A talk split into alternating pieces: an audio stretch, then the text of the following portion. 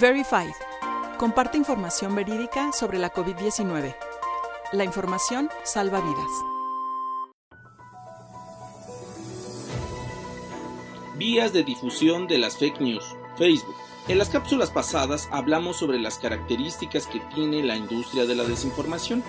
Se comentó que el principal rasgo es que se genera desinformación digital con un fin meramente económico las fake news se han vuelto una mercancía y la cual está a la venta al mejor postor. Es por ello que la industria de la desinformación ha requerido una vía para distribuir su producto. En este caso, el lugar idóneo son las redes sociodigitales, las cuales desde el 2010 comenzaron a popularizarse, al grado de volverse un boom en las distintas partes del mundo. México no sería la excepción.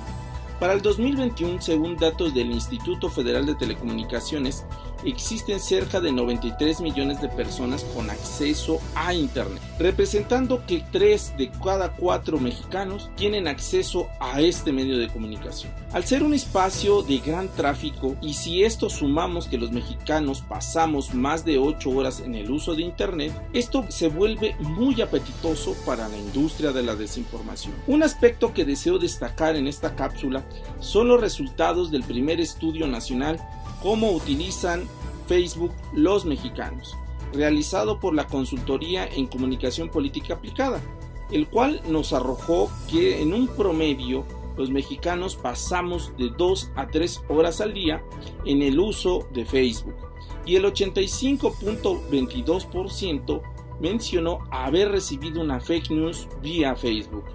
Estamos hablando que de cada 100 mexicanos que usan esta red sociodigital, 85 ha recibido información falsa a través de Facebook. Y hay un dato que debemos destacar. Esta es, según datos del IFT, la red social más usada por los mexicanos.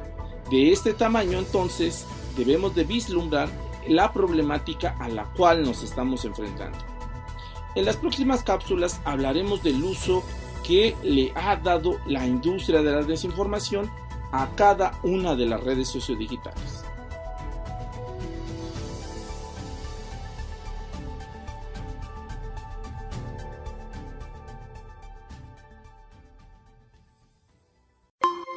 Puedes consultar más información en nuestro sitio dedicado al coronavirus en www.coronavirus.onu.org.mx y en las redes sociales encuéntranos como ONU México.